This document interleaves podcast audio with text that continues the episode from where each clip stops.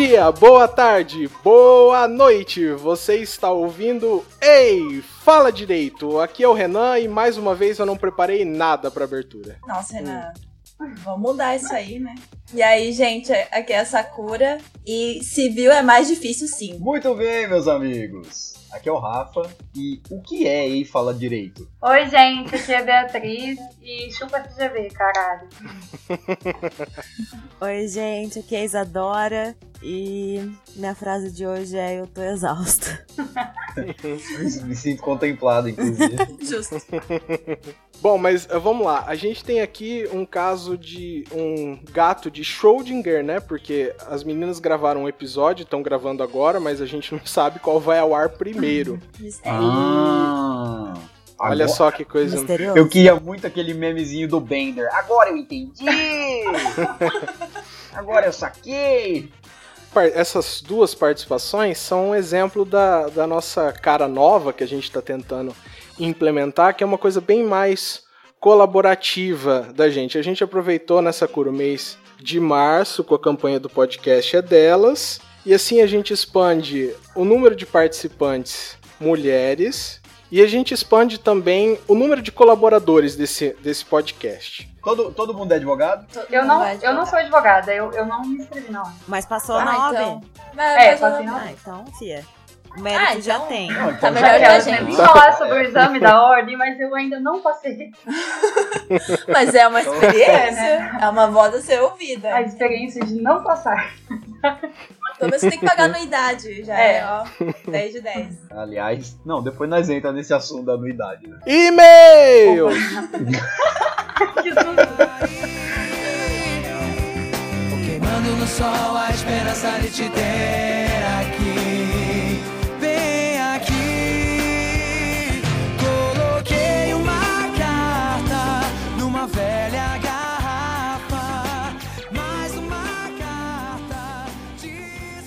Temos o querido e-mail de um ouvinte que eu tô procurando. Tá no WhatsApp. WhatsApp, grupo. Tá no WhatsApp, pronto. Já Eu sei, chamei já o melado de grupo agora. sei. Grupo. É, é o nosso e-mail. É o e-mail do nosso querido. O cachorro da Sakura também quer ler o e-mail. Ah, foi É mal. o, é o nosso e-mail do nosso querido amigo Vitor Lacerda, um ouvinte. Ah, e ele manda o seguinte: Peraí, peraí. O cara, o cara. A gente tem um, um dileminha aqui, né? Que o cara colocou o Instagram dele aqui. Eu É, acho que é. ele tá pedindo pra gente divulgar isso aqui, né? será? E se não for? Se não for, ele não ia colocar Instagram igual arroba Vitor underline Lacerda. Então pronto, já tá Mas divulgado. ele vai mandar amigos. Tá divulgado. Seja Já tá divulgado. Ele mandou assim: Fala galera, beleza? Meu nome é Vitor Lacerda, Instagram, vi, arroba Vitor underline Lacerda. Aí quem quiser seguir. Sou advogado na cidade de Cuiabá. E como vocês falaram que queriam fazer essa troca de informações, eu tô mandando esse e-mail porque eu queria contar duas coisas pra vocês. Primeiro, vocês não falaram o e-mail de vocês durante o podcast, nem no site, nem no Instagram. Não Então, cabe na descrição.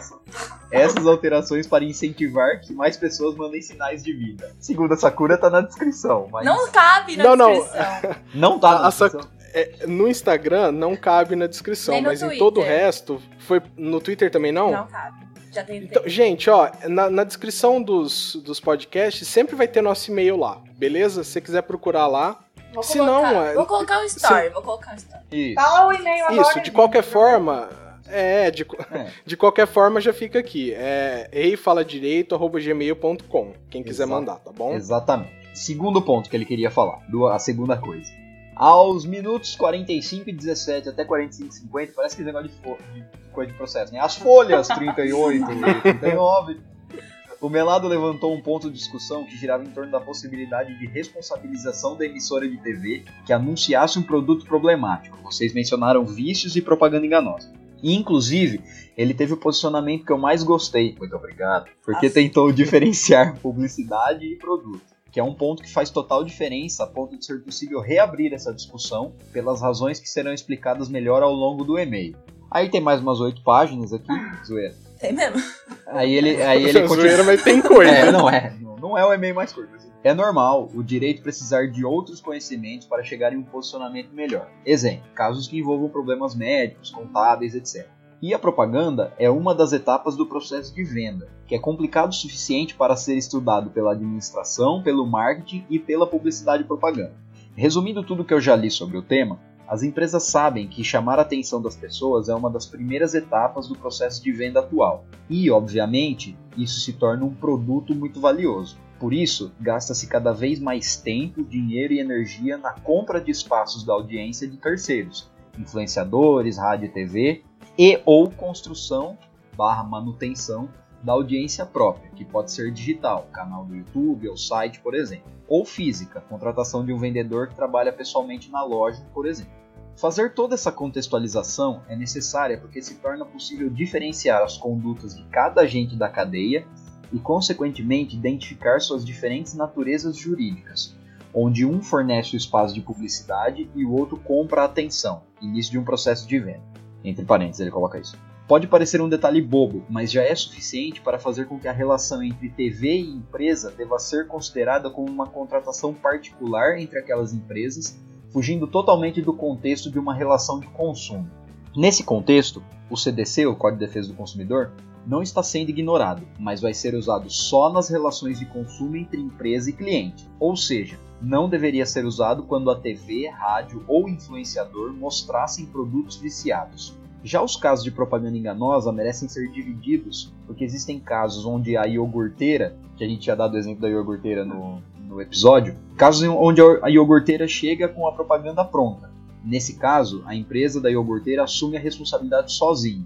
E outros casos em que a iogurteira pede para um influenciador criar um conteúdo especial com a finalidade de encaixar uma propaganda. Parênteses. Nesse caso, a iogurteira seria responsabilizada usando o CDC e pode usar o direito de regresso ao influenciador, que criou barra veiculou a propaganda enganosa, porque é necessário ver caso a caso se a iogurteira autorizou a publicação do vídeo. Tudo que foi levantado nesse e-mail pode reabrir toda a discussão de um podcast já encerrado, mas achei que era necessário chamar a atenção para esses detalhes e tentar somar informações com vocês. E entendo se vocês quiserem resumir o que foi dito aqui. Parabéns pelo trabalho que está sendo feito, obrigado pela atenção de vocês e fica à disposição para continuar mantendo contato se quiserem. Valeu!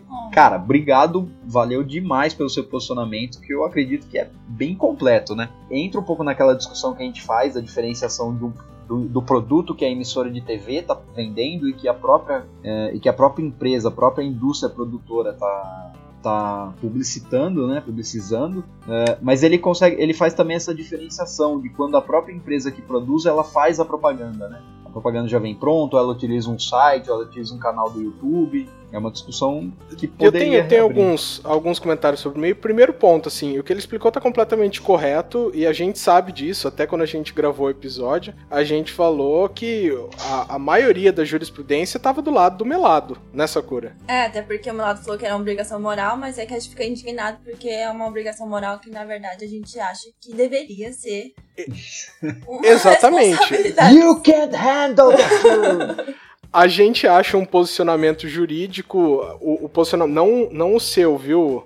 Como que é o nome dele? Vitor, né? Não o seu, Vitor, mas a gente acha o posicionamento, o nosso posicionamento do Brasil jurídico sobre esse tema ainda um pouquinho pobre, tá? E, e é por isso que a gente acha que, que a responsabilização precisa crescer um pouquinho aí nos, nos anos pela frente. Mas hoje está completamente correto tudo, tudo que você falou. Acho que é, na questão legislativa e jurisprudencial, não existe a menor dúvida que você está completamente correto. E uma outra coisa que você foi bem mais preciso que a gente, porque o nosso episódio também já foi um pouquinho raso nesse tema. Você acha que vocês vão concordar, né? A gente falou primeiro sobre responsabilidade em reality shows e depois a gente fez um, um blocozinho sobre isso aí. E É, não, não ficou foi meio grande sem coisa. querer. É, foi meio sem querer que a caiu, que desagou É. nesse assunto.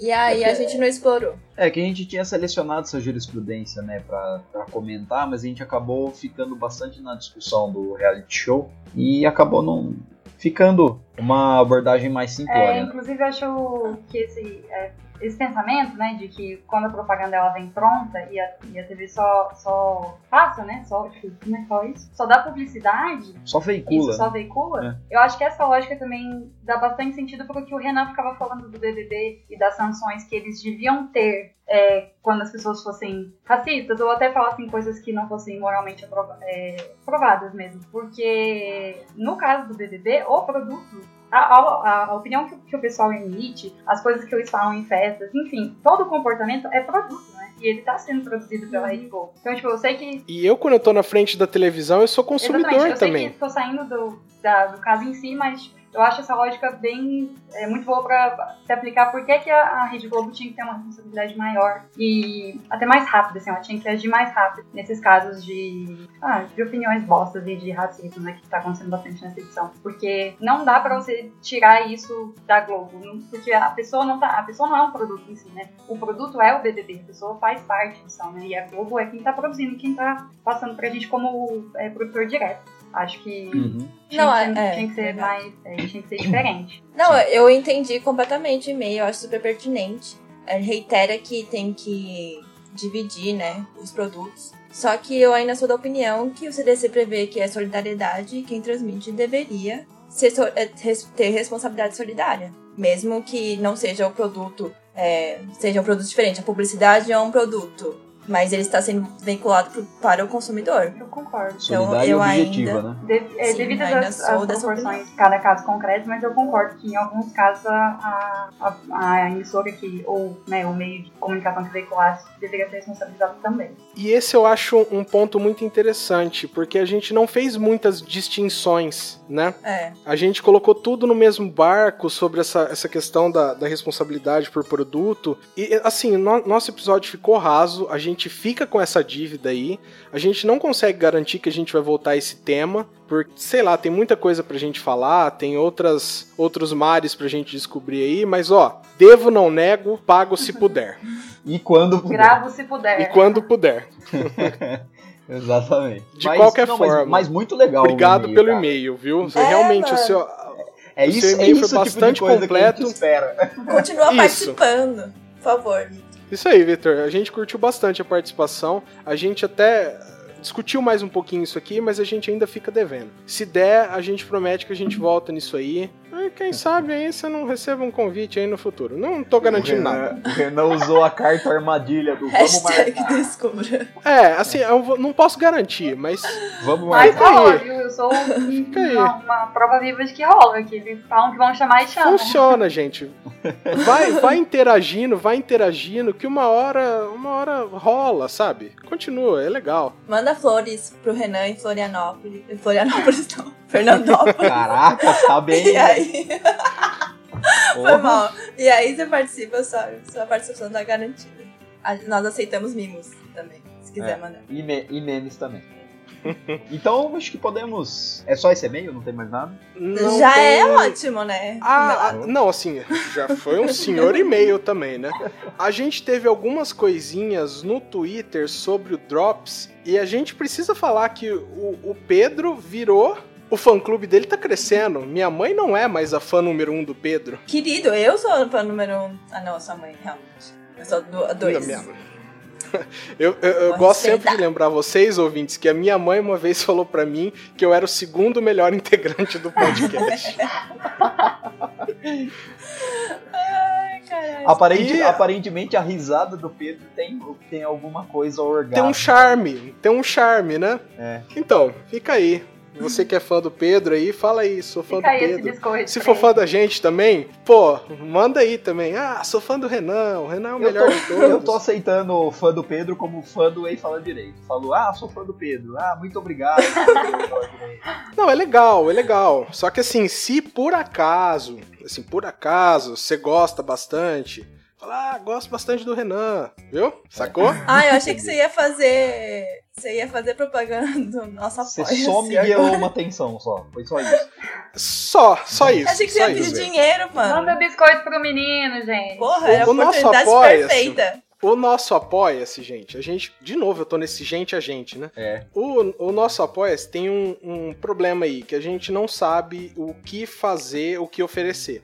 Né? Porque a gente tinha podcast a cada 15 dias, agora a gente já passou para um por semana. Possivelmente nesse, vez, nesse mês a gente vai ter, em algumas semanas, dois por semana. A gente não sabe o que fazer. Se der, entra lá e colabora.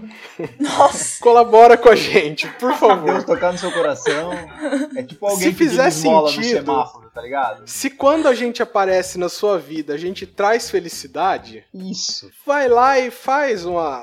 Faz Faz uma doaçãozinha. faz um carinho, um Isso. carinho, um carinho no nosso coração e no seu coração. É de dois reais ainda? É quanto, Quanto, quiser, quanto né? quiser, quanto quiser. Não tem Tamo mais nada. É o quanto gente. quiser. Agora liberou geral. Alguém quer pedir uma música de, de intervalo antes da gente começar a falar de. A gente já falou qual era o tema? Acho que eu deixei escapar isso, Não hein? falou, não. Deixou, porque se- sempre que alguém fala, ah, o tema de hoje "Ah, já tá na capa do episódio. É né?" verdade. A- Mas a gente falou só no, no, no off-topic, né? No, no bastidores. Hum. Então é E mistério. aí, alguém, alguém, alguém tem música aí pra pedir? Cara, bota a K-pop. música do Poderoso Chefão. Ah, Nossa. Mas poderoso chefão? qual o contexto? Nenhum.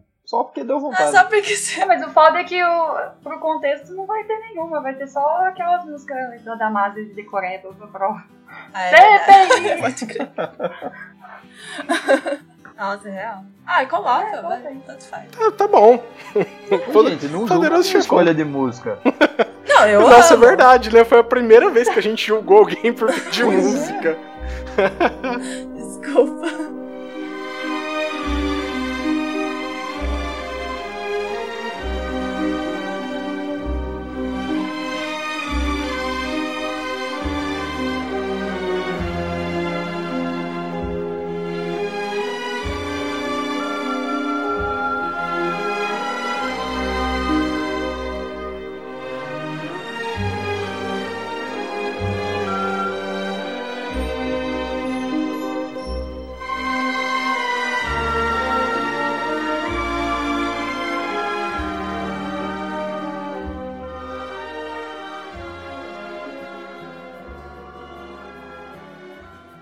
Melado, puxa aí o episódio. Filha da puta. Hoje o nosso episódio é sobre o temido e odiado ou amado. O exame é amado, só a FGV que é odiado, né? O exame Exame amado? o exame não é amado. É, é odiado também. Então, Ele é bem. odiado. Então é odiado o exame e a FGV. Mas sem ele também não Nós dá, vamos né? falar. É. Nós vamos falar sobre o exame da OAB, o exame da Ordem dos Advogados do Brasil, essa prova maravilhosa que serve para dizer se você pode ser advogado ou não. Basicamente isso, né? Aliás, toda vez que eu lembro que eu falo do exame da OAB, eu lembro do episódio do How I Met Your Mother. Eu sempre faço uma, uma associação com How I Met Your Mother. Quando o, o, o Marshall vai fazer a prova da OAB deles lá. Que aí mostra o dia que ele vai fazer a prova, um cara atrás dele gorfa de nervoso, tá ligado? Aí, tipo, o Barney fala pra ele, a Robin fala pra ele, não, mas não deve ser tão difícil assim. Quantas pessoas não passam? Ele fala assim, metade. Metade desse povo é feliz e não sabe, hein? É, é, tipo, vocês têm noção, quantas pessoas não passam na OAB? É umas 60%? Olha, eu fiz aquela. Eu vou pesquisar uma estatística. Não, eu fiz aquela OAB que foi considerada a pior. Foi a 21, se eu não me engano. Teve 90% de, de gente que não passou. Então, tipo, menos, menos, de, menos de 10% foi aprovação na primeira fase.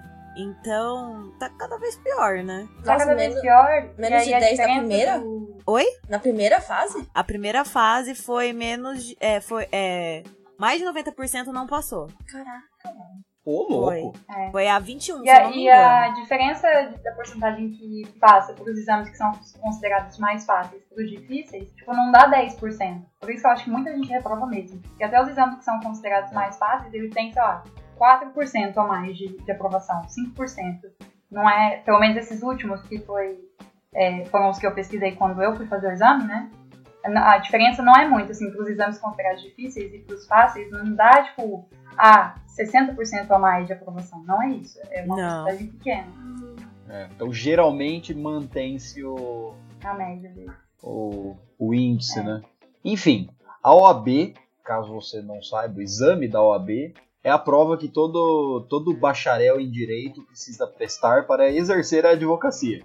Sem a OAB você não recebe sua carteirinha, você não tem o número de inscrição na ordem e, consequentemente, você não pode patrocinar nenhuma causa judicial, a não ser aquelas que admitem a autorrepresentação de qualquer pessoa. Sim. Nos casos de usados especiais, de justiça do trabalho. Justiça do trabalho agora precisa, né? Sem a OAB você não é advogado, né? Porque. É. Isso. A pessoa que, que conclui a graduação em Direito é bacharel em Direito. O advogado é a pessoa que, além de bacharel, foi aprovado no exame da ordem.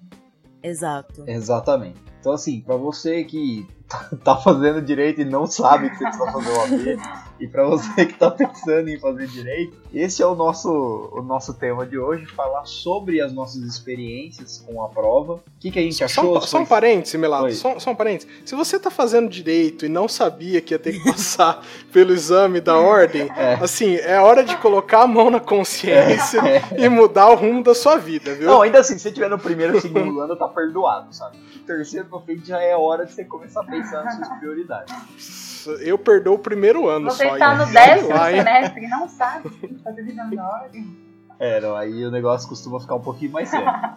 Mas enfim, é, o, o intuito hoje então, a gente falar é, das dificuldades que a gente enfrentou para fazer a prova, se como que foi a nossa experiência, se a gente passou de primeira, se não passou, como é a primeira fase, como é a segunda fase, quais as matérias, enfim, nós vamos fazer os facts, sabe?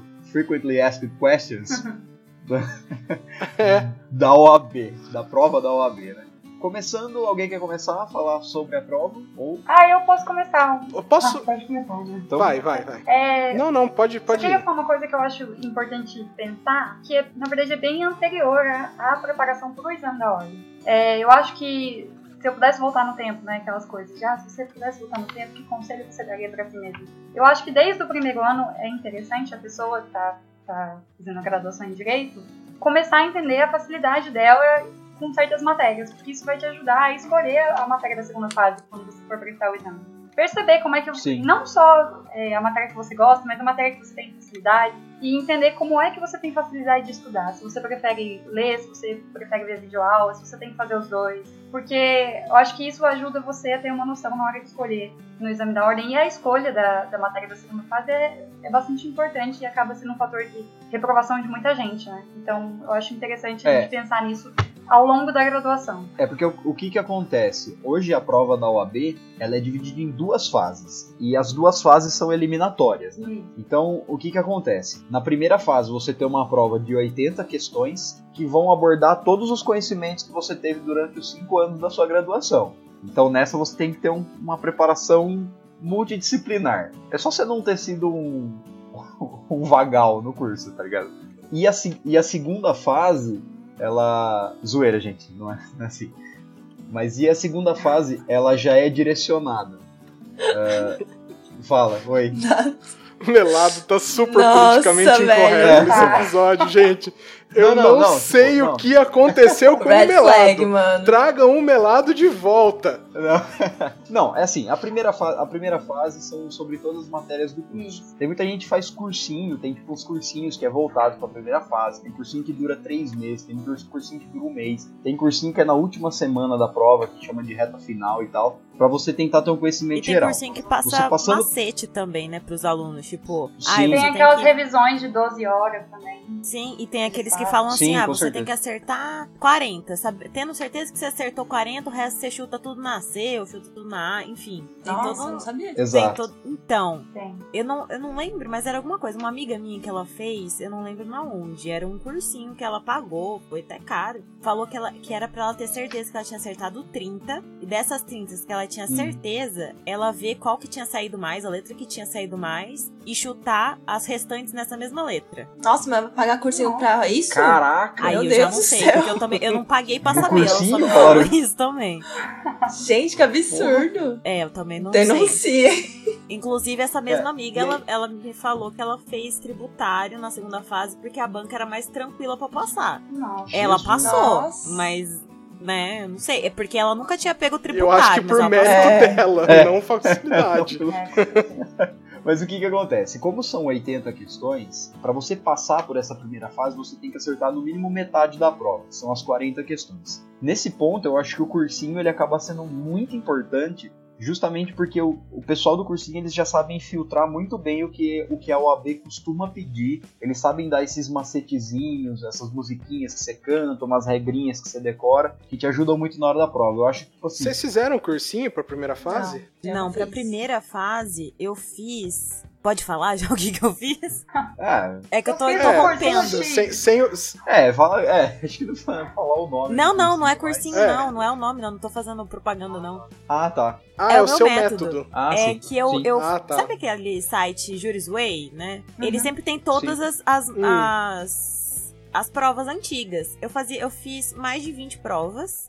Tipo, Uhum. fazia todas as questões antigas. Eu e eu baixei aquele também. aplicativo também, OB de bolso. E Uhum. tipo. Sim. E Hum. ficava depois vendo quais as. Eu, eu também tenho todas as provas nele. E eu ficava vendo por que, que eu tinha errado. Porque lá você tem a resposta, por qual que é a correta e por quê. Então, tipo, eu fiz mais de Uhum. 20 provas, e o que eu errava eu via, eu escrevia porque eu tinha errado. E, velho, foi assim, sabe? Eu não fiz cursinho de primeira fase, nada. A única coisa que eu dei uma, uma estudada foi no Estatuto do Advogado, que tem bastante Uhum. coisa e- e é uma matéria curta. E, e foi o que É, eu eu fiz. fiz. 15% cursinho. das questões é sobre isso. Hã? Eu fiz cursinho e eu achei bastante importante fazer o cursinho porque é, a faculdade não necessariamente é um preparatório para a OAB. Jamais. Então, Sim. exatamente. Então eu achei Dependendo da faculdade, não é nem um pouco. Exatamente. Então, eu, eu fiz uma faculdade particular aqui da minha cidade.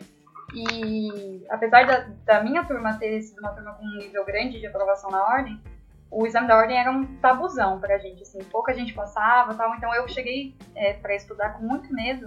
E fazer o cursinho me ajudou, porque aí você, tá, você vai estudar direito do trabalho para a FGV. Você vai estudar direito civil Sim. para a FGV. E não necessariamente isso vai acontecer na faculdade. Então eu acho que são, Sim. são estudos diferentes. Então, é, se, você, né, se você se sente inseguro, eu acho super válido fazer um cursinho. Tem cursinhos com preços exorbitantes e tal, mas tem muito. Tem aulas assim mais baratas, mais em conta, eu acho que vale a pena fazer isso. É, nesse sentido, a, a nossa faculdade ela era uma formação que eu imagino que era muito mais acadêmica, assim, sabe? Uhum. Ela não era muito voltada para essa questão do concurso e da literalidade da lei ali que a gente encontra muito na primeira fase da OAB. Então, pra mim, eu achei que fazer o cursinho nessa primeira fase, eu fiz aquele que era o mais longo ainda, sabe? Uhum. Eu achei que foi, tipo, essencial, sabe? Pra ti. Pra... Porque a prova da OAB, eu- pelo menos quando eu prestei, a ideia é que ela é muito pragmática no que ela vai pedir. Ela não vai querer te ficar dando pegadinha toda hora, sabe? Ela quer que você tenha o conhecimento. Então, assim. é, De repente você fica botando muita caraminhola na cabeça, achando muito defeito, é, e você acaba se auto-sabotando na hora de fazer a prova, sabe? Sim, e outra coisa também, pra você fazer a prova, você tem que estar muito tranquilo. E muitas vezes, é, é foda falar isso, mas muitas vezes também é sorte. Porque às vezes você Sim. não sabe uma questão, você chuta, você acerta. Outras vezes você acha que você tá certo, mas uma palavrinha já você já errou.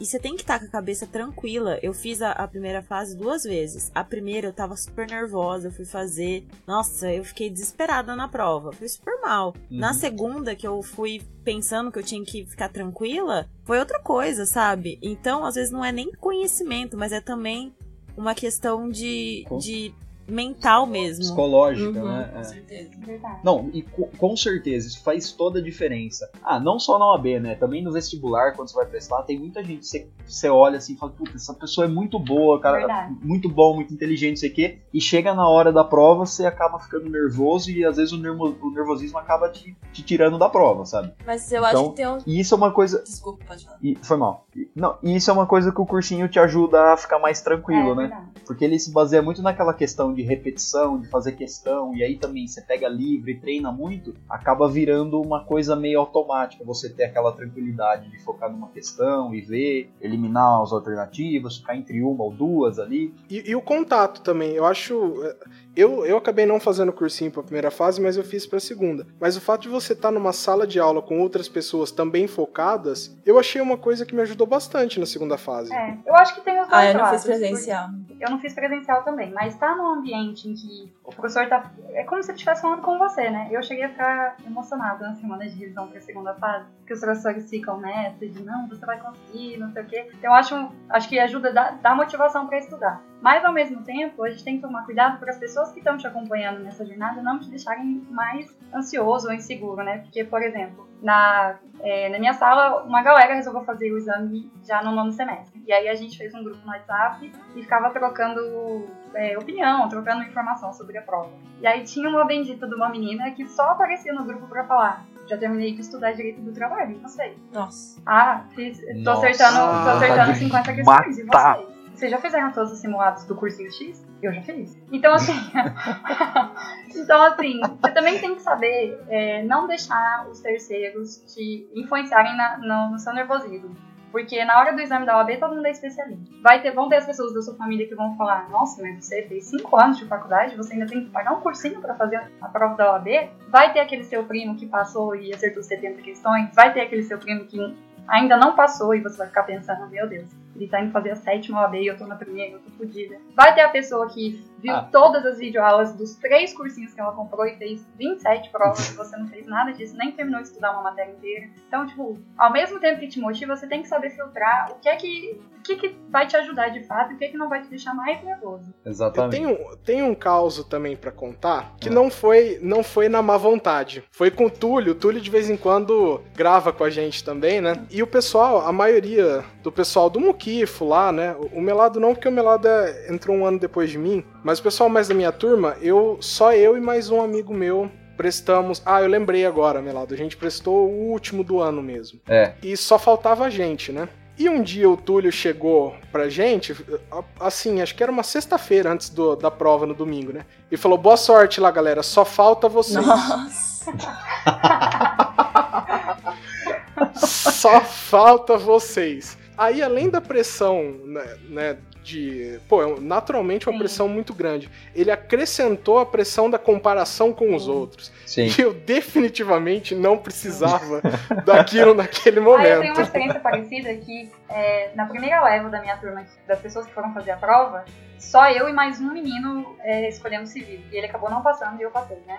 E era horrível, porque aí era todo mundo assim, meu Deus, você vai fazer civil? Você é louca? Você não vai passar. Civil é muito difícil, são muitas Civil testes. é Gente, viu a mais E aí, eu fiquei assim, os, os- a última semana antes de sair o resultado da segunda fase, tava todo mundo assim, fazendo TCC. É, foi a semana que a gente apresentou, inclusive, TCC. Todo mundo focado nisso, e eu só pensava, meu Deus, se eu não passar, eu vou ser a única que não vai passar. Porque todo mundo vai passar, porque todo mundo fez direito do trabalho, fez penal. Como se, tipo, na minha cabeça, virou um negócio como se todas as outras matérias fossem garantia que todo mundo passou, e a minha fosse uma garantia absoluta de que eu não tinha passado. Então, assim, também passei por isso, e acabei fazendo isso com uma amiga minha, porque a gente não faz exame aqui na minha cidade, porque a pequena, não tem a prova. E aí a gente foi pra outra cidade fazer a prova da primeira fase, e acabou que a gente conseguiu se encontrar quando a gente saiu da prova. E eu achei a prova gostosa de fazer, eu, saí com uma sensação de que eu tinha passado. E eu, só que, tipo assim, eu tava mil emoções, tinha acabado de sair da prova, né? A gente se encontrou no pátio da faculdade onde a gente fez. E eu recebi ela com aquele sorriso de, meu, vai dar certo. E ela tava chorando.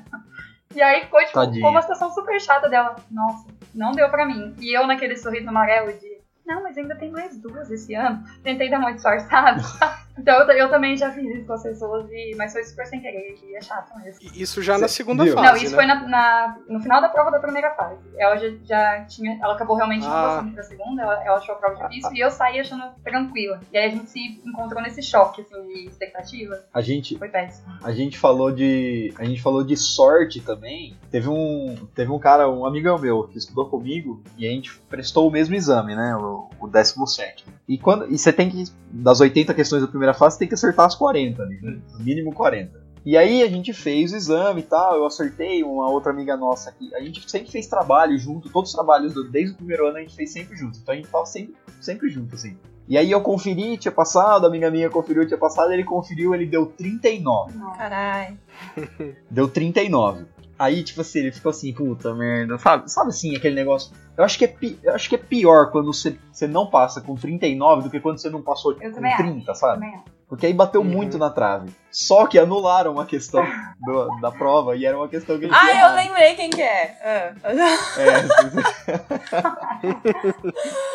E aí ele passou, tipo assim, na hora do recurso, fizeram um recurso e tal, e ele nem fez recurso de nada, ele já tinha conformado que ele não tinha passado. Só que aí, nos recursos que o pessoal colocou, eles acabaram anulando uma questão que ele tinha errado, e ele passou com 40. Depois foi pra segunda fase e passou na segunda Ai, fase. Mas, tipo, foi mó no então- susto, né? Porque ele nem sabia. Foi, foi. Não, porque assim, na real, quando os- quem não, quem não prestou, quem for prestar ainda, é aquele negócio assim: você acabou de prestar a primeira fase, e no dia que saiu o gabarito, já tá abrindo cursinho pra segunda fase. Tá. O pessoal já tá indo fazer matrícula, já Você tá. faz a prova no, no domingo, né? Na segunda-feira já tem aula, se duvidar. Uhum. É, é. É. Então, e aí, como ele fez a prova, e aí quando saiu o gabarito, ele conferiu, falou assim: ah, não deu? Ele nem foi atrás de cursinho, nem foi atrás de ver nada, sabe? E aí, quando, quando anulou a questão, ele falou assim: caraca, passei. Agora, aí ele correu atrás de última hora e tal, mas foi, foi uma, uma sorte, né? É, mas acho que é o nervosismo que atrapalha muito, assim. Que acho que é um ponto crucial, Sim, porque fica uma pressão. Do Tipo, é um terrorismo, parece, sabe? Tipo o veterano que faz um terror. Ai, a prova de não sei o que é impossível de fazer. O máximo que o pessoal tira é dois. Aí você fica nessa neura e eu acho que atrapalha. Porque vendo assim, é que a gente que já passou e tal, vê assim, mano, não era tudo isso, sabe? É verdade. E as pessoas não Uhum. precisam ficar, tipo, neuróticas, tipo, nossa, meu Deus, OAB é mal difícil e tal. Porque, na verdade, mano, não é, sabe? Não é todo esse terror que todo mundo fala.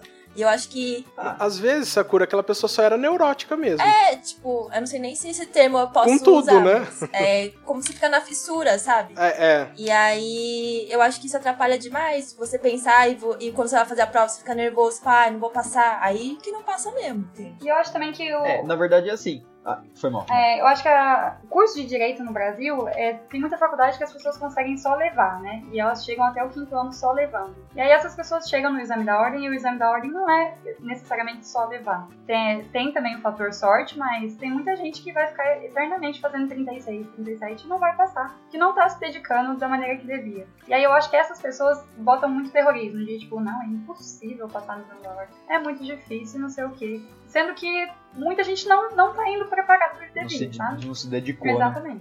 Porque, por exemplo, esse negócio do 39. Tem muita gente na minha sala que sempre, tipo, aquela galera que não estudava pra nada, que ia fazer a prova de qualquer jeito e conseguiu chegar no quinto ano. E é a galera do 38 ou 39, que tá fazendo a prova e, ai, quase passei, quase passei. Mas esse quase passei já deixou de ser sorte e, tá faltando dedicação, sabe? Sim. Então acho sim, também que essa galera certeza. bota um medo que pra quem vai sentar e se dedicar, de qualquer forma, seja resolvendo questão, seja fazendo cursinho, seja lendo letra de lei, mas pra quem vai se dedicar de alguma forma, não precisa ter tanto medo assim. É, e principalmente na, na primeira fase, o, o copo tá literalmente meio É. cheio e meio vazio, né? Porque você precisa acertar metade. Então, assim, é, é, um, é pouco. Não é pouco, mas também não é um negócio que você olha e fala assim, nossa, que impossível. Não. Eu preciso estudar mil horas, eu preciso parar minha vida pra fazer isso, sabe? Gente, é que as estatísticas de reprovação criam uma pressão muito grande pra gente.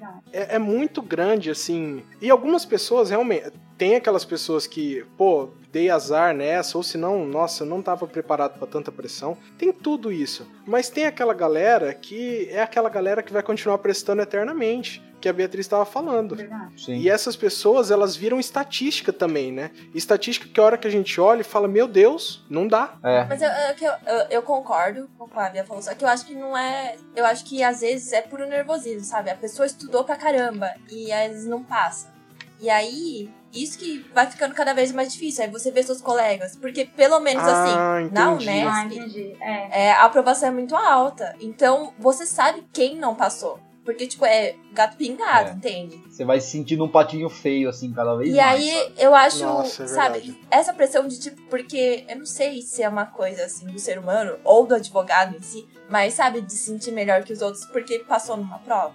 E aí fica mostrando pros outros. E aí eu acho que essa pressão, tipo, ai, não passei por uma. E é uma vergonha, pelo menos na Unesp era uma vergonha, nossa, calamidade, entendeu? Tipo, nossa, fulano não passou. Mas, mas isso, Sakura, é porque, tipo, as, as salas lá eram todas muito pequenas e aí, tipo, não passava dois, um, dois. Então é isso que você falou. Todo mundo sabia quem não passou. Então imagina não você passar. tá nessa situação. É. É.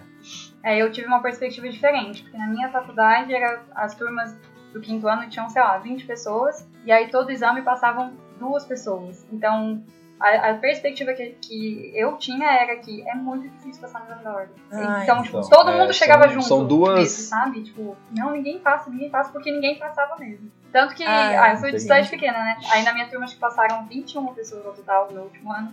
A gente saiu no jornal da cidade. Mano, mas é que eu não sei. Ah, desculpa. É que eu não sei vocês, mas é que eu não sei se é uma coisa da, de, criação e tal, mas sabe quando você acha que não fez mais que eu. Gente, eu sei que é péssimo isso. E eu fico meio. Tipo, as pessoas comemoram, eu assim, gente, mas. A gente Mas acho que aí tem todo um, um recorte de, de faculdade pública para faculdade privada e tal, porque tipo, a- aqui é um grande feito você passar no exame da ordem. Hoje, eu sei que Eu acho que deve ser. É, mas eu eu, é eu um- acho que é, entende? Sabe, sabe por quê, Sakura? Faz muita. faz- é muito assim.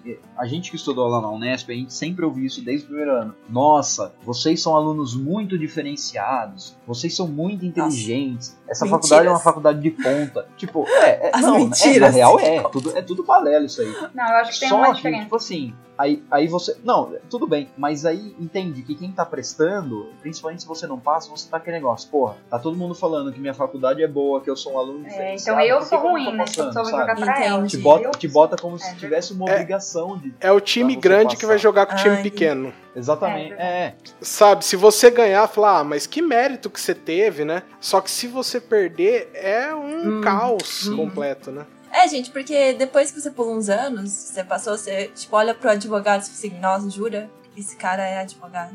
Aí você vê que não é grande coisa mesmo, entendeu? Porque, olha, tem cada um. É, gente, te- tinha um monte de gente lá da nossa turma que não, não tinha jeito pra advogar também, né? sim. Você se Mas perguntava, o que tá pra fazendo aqui, né?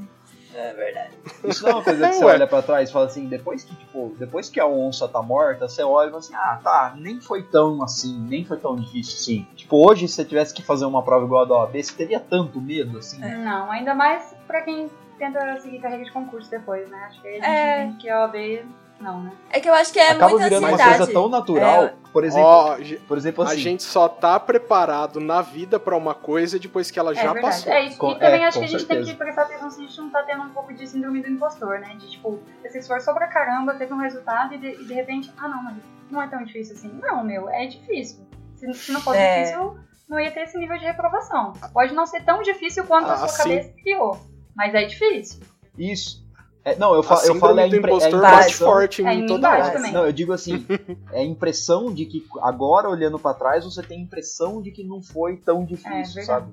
Ah, Ainda mais porque, por exemplo, assim, é, quando você, você se decide a prestar concurso público, por exemplo, no meu caso, eu peço concurso de procuradoria. Cara, pra mim, praticamente todas as segundas fases, ou até as primeiras fases, que são divididas em, em- em duas provas, praticamente todas. Tem uma peça processual, uma questão Uhum. dissertativa, tem, tem conhecimentos variados ali. Difere um pouquinho, tipo assim, ah, não vai ter um, um direito penal, um processo penal, um direito do trabalho, mas é acaba se assemelhando muito. Quanto mais você agrega aquilo no seu cotidiano, vai ficando mais normal, né? Com certeza. E acho também que, assim, por exemplo, eu estudei muito para a primeira fase. Meus pais, eu fiz, eu prestei a primeira prova do ano, que geralmente acontece em abril, né? Ah, é importante falar isso, que você pode prestar o exame da ordem a partir é, do nono semestre, então você não precisa esperar terminar a graduação.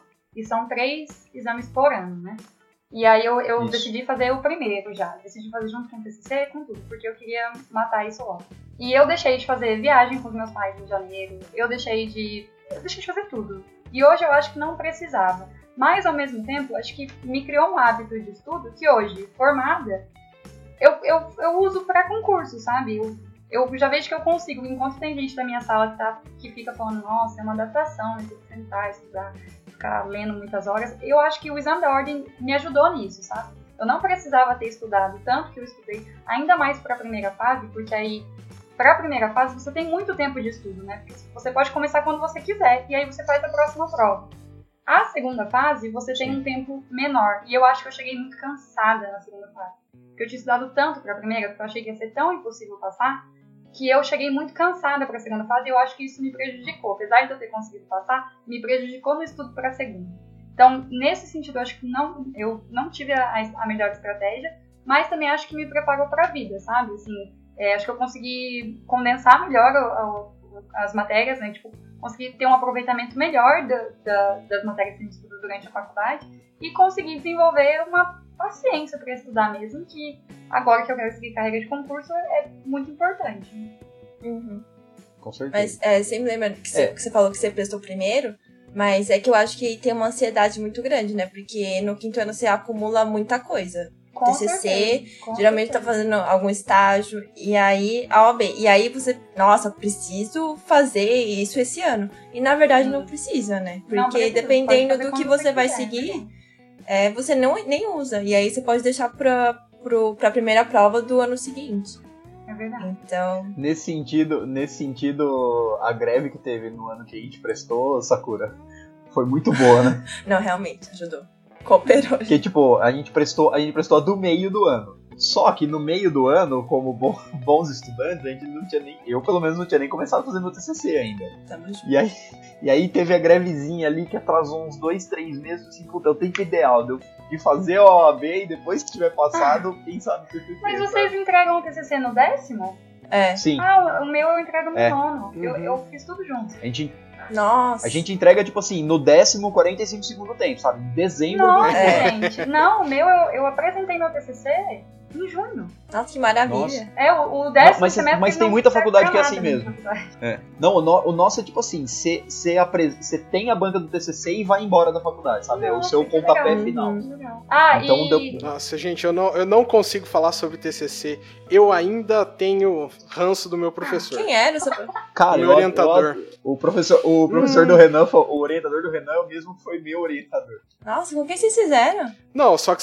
Não, é que o o meu orientador ele não sabia o meu nome na minha banca. O meu orientador me Era- chamou pelo nome era certo. empresarial? No quarto ano que ele me deu aula, no quinto ano ele inventou que o meu nome era Diego e me chamou de Diego até no dia da banca do. Era, era, comerci... era o quê? Empresarial? N- Não, a gente Não, não falar. É, Ah, tá. é, assim, a calça de elástico. Ah. Lembrou? Por quê? Foi Pronto. ruim essa banca? Conta aí. Não, eu briguei com o cara da banca, ele nunca leu meu Sério? TCC, foi um desastre. Cara, Aham. minha banca foi ótimo, velho. Não, não passei susto nenhum. Eu achei excelente. Só que foi assim, meu TCC era em quatro capítulos. O primeiro capítulo ele leu, o segundo eu acho que ele leu, mas não tenho certeza. O terceiro eu mandei pra ele ler, mas ele não leu. Nossa, gente, que Aí bode. quando eu, eu- quando eu terminei o quarto, eu cheguei assim, professor, o senhor quer que manda o quarto pra você ver ou eu posso fazer? Aí ele deu um tapinha no meu e falou assim, não, pode ficar tranquilo que eu confio em você. Nossa.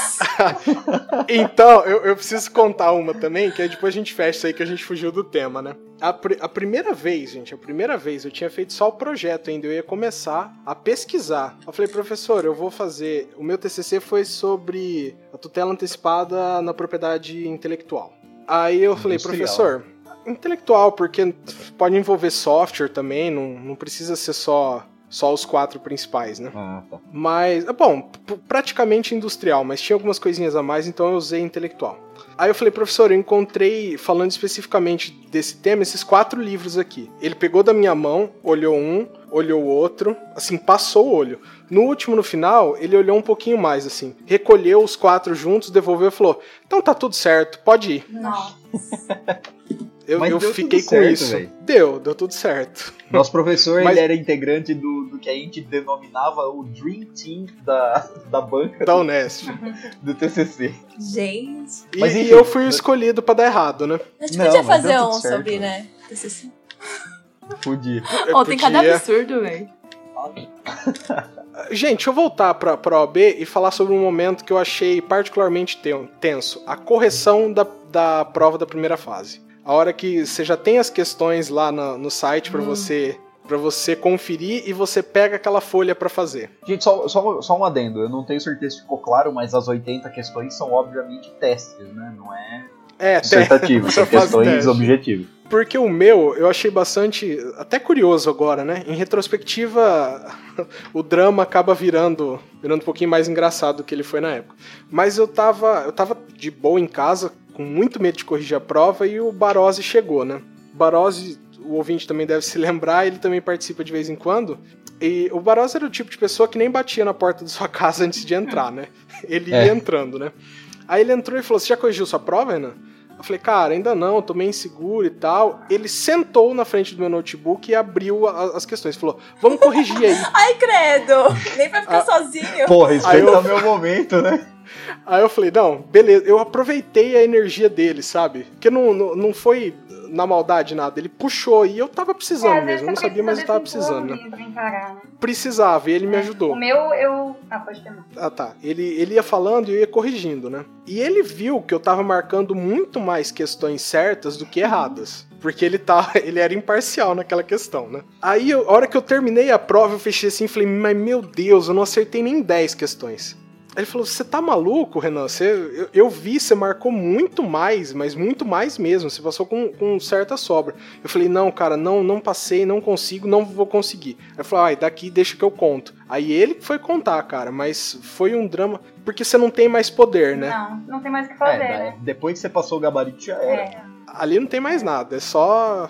É uma sentença meramente declaratória. É. Eu mesmo Não é parei de contar no constitutivo. 40. de- Eu, fui Eu parei de contar- contar no 40 também. Eu fui fiz contar o total no outro dia pra saber quanto que eu tinha acertado, mas deu 40 pra mim já tá ótimo já. E eu fiz. A hora um- que chegou no 40 já joga tudo assim. E eu chorei, meu. A hora que chegou no 40 eu comecei a chorar, bem louca, nervosa. E eu fiz uma coisa que eu não recomendo pra ninguém. Eu fiquei assistindo aqueles, aquelas correções que os cursinhos fazem, que eles vão fazendo no YouTube, tipo, eles vão fazendo na hora. Gente, De um que que é por isso? um? Não é, não é apuração Meu de de Deus. Ah, não, sabe? gente. Fiquei- Gente, logo, eu que logo que acaba a prova, eles Fiquei. fazem. E aí no grupo o pessoal ficava assim: cursinho X disse que a, a 40 é E. Não, mas o cursinho B disse que a 40 é C. E aí você fica tentando fazer as contas e tal. E aí quando eu tava, acho que estavam no- eu tava acompanhando um cursinho específico, no meio da correção a FGV soltou o gabarito.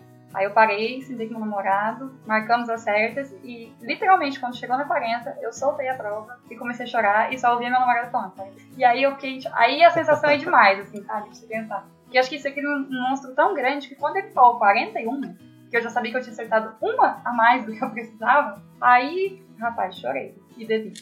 Já desabou, né? Desabei, fiquei bem emocionada. Aliás, fica, fica um conselho aí, se vocês aceitarem o conselho. A pior coisa que você pode fazer depois de uma prova teste é tentar conferir seu gabarito junto com o de Ah, alguém. com certeza. Nossa, não, sim. Com certeza. É tipo É. briga de foice no escuro. Não faça isso. Gente, isso é um momento seu, é, é- é particular, é só seu. Não, e outra, tipo, você, você confere com o outro, aí um marcou B, o outro marcou C, e aí no final os dois, os dois erraram, e aí você já fica É o assim, se martirizando. Que horror. E outra coisa também que eu acho bem paia, que acaba acontecendo bastante, é a, a segunda-feira na sala de aula, depois da, da prova, ou quando tá conversando com seus amigos, que fica aquele. Você já passou na primeira fase, mas aí tem o. Mas quanto você? Ah, Ai, eu acertei sempre X. fica essa Ah, é. Gente, né? 40 Como se é quantas 100 você acertou fosse, fosse melhor do que Exatamente, se fosse exatamente. passar com bônus, né? Exatamente. E eu ainda, eu, eu tive uma margem de acerto boa pra que eu tava esperando, mas você tem que ter a humildade de pensar que, meu, 40 é 100, você precisa acertar 40.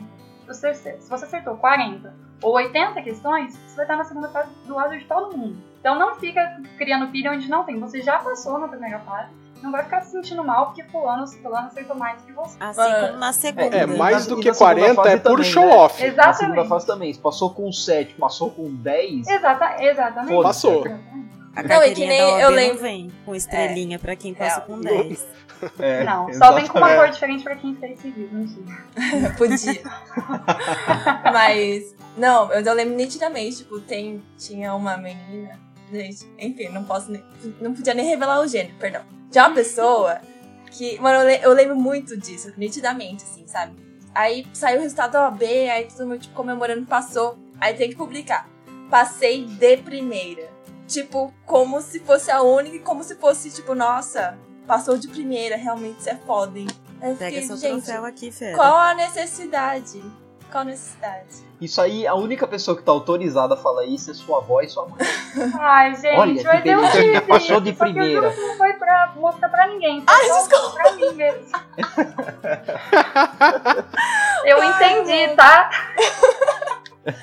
Ai, Não, gente, mas assim, eu acho que a gente Mas tem a que realidade é diferente. O nosso É, contexto porque, tipo, eu sou diferente. uma puta pessoa que tem síndrome do impostor, sabe? E fica achando que nunca vai conseguir fazer nada e que não sei o que, que tinha que ter se dedicado mais. Então, eu acho que eu fiz muito mais por uma. Eu acho, não tenho certeza, foi muito mais uma aprovação pessoal do que jogar na cara de fulano. A única coisa que eu fiz, na maldade mesmo, foi por essa ação dessa menina que ficava no. Já terminei de estudar direito do trabalho? Vocês? Não, tô fazendo simulado. na segunda-feira na sala, assim, chegou aquele. e aí, Bia, quantas você acertou? Aí eu meti, quantas você acertou? Aí ela tinha acertado, tipo, ela tinha acertado X e eu acertei X mais um. E aí eu fiquei no, ah, X mais um, caralho. Mas aí, mas aí também, aí tá perdoado. Sim, É, só pra isso. Ela pediu. Porque. Não, e tipo, isso seguiu até a- o resultado final. Era só, tipo, e aí, você já fez quantas peças? E eu ficava, tipo, vai tomar no cu, me deixa em paz. Ai, gente, por quê? Sim. Mas enfim, Enfim. vamos falar da segunda fase? Vamos. Mo- Moving, moving forward. Segunda fase. É, então vamos supor, você fez o exame, 80 questões, você acertou 40, porque independente, se acertou Passou. 40 ou mais, você Tá na passou. segunda fase. Exatamente. Você vai pra segunda fase. Na segunda fase você tem que você a segunda fase está te esperando com uma prova escrita, só escrita, não tem teste nenhum. Essa prova escrita, ela consiste em uma peça processual e quatro questões discursivas. E essas questões, É. elas são divididas ainda em A, B, algumas até C. Então não são É. só quatro Sim. questões, acabam sendo mais, né? É, na É, verdade, bastante. cada questão é praticamente. Se você juntar A, B e C, é praticamente uma redação. Exatamente. Então, essa na segunda fase, a sua prova vai ser específica pelo ramo do direito que você escolheu quando você fez a sua inscrição. Então, assim, Civil se você for normal. Eu tô me É, sentindo é, Então, na- que estão fazendo bullying contra mim, gente, nesse podcast. Qual que você fez? O que, que você Eu escolheu. Isadora? Eu Exato. achei que eu ia me dar bem atuando, mas a, a, a prática é diferente, né, gente? na teoria, a prática é outra. Então, Então, e assim, ao mesmo, ao mesmo tempo que a primeira fase é, é são sobre todas as matérias que você aprende na faculdade, a segunda fase você vai ter que focar em alguma. Vai ser específico. Isso não significa que caso você passe na segunda fase, você esteja autorizado a só advogar na área que você prestou a prova da Exato. OAB. E essa é uma Você dúvida que você vai ter que responder que você muito para quiser. pessoas que não fazem direito, tá? Pra sua família, pro namorado. Sempre É. vai ter que vai falar, mas você só vai Eu fazer atuo isso. Uma dica, um- É. É. uma dica, uma dica, gente, que o Kango uma vez deu aqui no, no episódio, que eu acho que todo mundo concorda, que é um drama advogar pra Nossa família. por favor, não. É É complicadíssimo, né? você que vai fazer o ele exame, falou fala que- para sua família que inclusive agora tem uma nova regra que você não pode advogar. Você é impedido em adv- em, em advogar para sua família até o Isso aí que ele falou. Ele não, ele falou, olha, eu prestei a prova na área de, sei lá, tributário. Então, infelizmente, eu não posso advogar pra vocês. É, ou fala que você prestou inconstitucional. Isso. Eu só posso advogar pra Constituição, tá ligado? É, qualquer assunto chato eu falei, desculpa, mas eu só posso advogar para Constitucional. Sensacional. Não estou autorizado pela Mas é OAB. tudo conselho. Se alguém, tipo, pegasse. Ah, não, top, pega meu caso, até ok, mas tudo tipo, ai, e aí, o que você acha que dá pra fazer? Aí você É fica, verdade. meu Deus. Então, e aí, ah, quais são, quais são então essas matérias específicas da segunda fase? Você tem que optar quando você faz a sua inscrição. Então você pode optar por direito administrativo, direito civil, direito constitucional, direito do trabalho, direito empresarial, direito penal, direito tributário e as respectivas áreas processuais de cada uma. E aí toda a sua prova vai ser baseada na área de conhecimento que você, no ramo do direito que você escolheu. A prova prática profissional, ela vai ser um, um caso que a OAB vai te dar. Ela vai te dar um textinho, contar um caso, um caso hipotético e vai pedir para você fazer uma peça processual cabível. Como se você E fosse um advogado. toda vez dá polêmica nisso, né? Dá. É porque assim, é, como a gente fala, no direito tudo depende, né?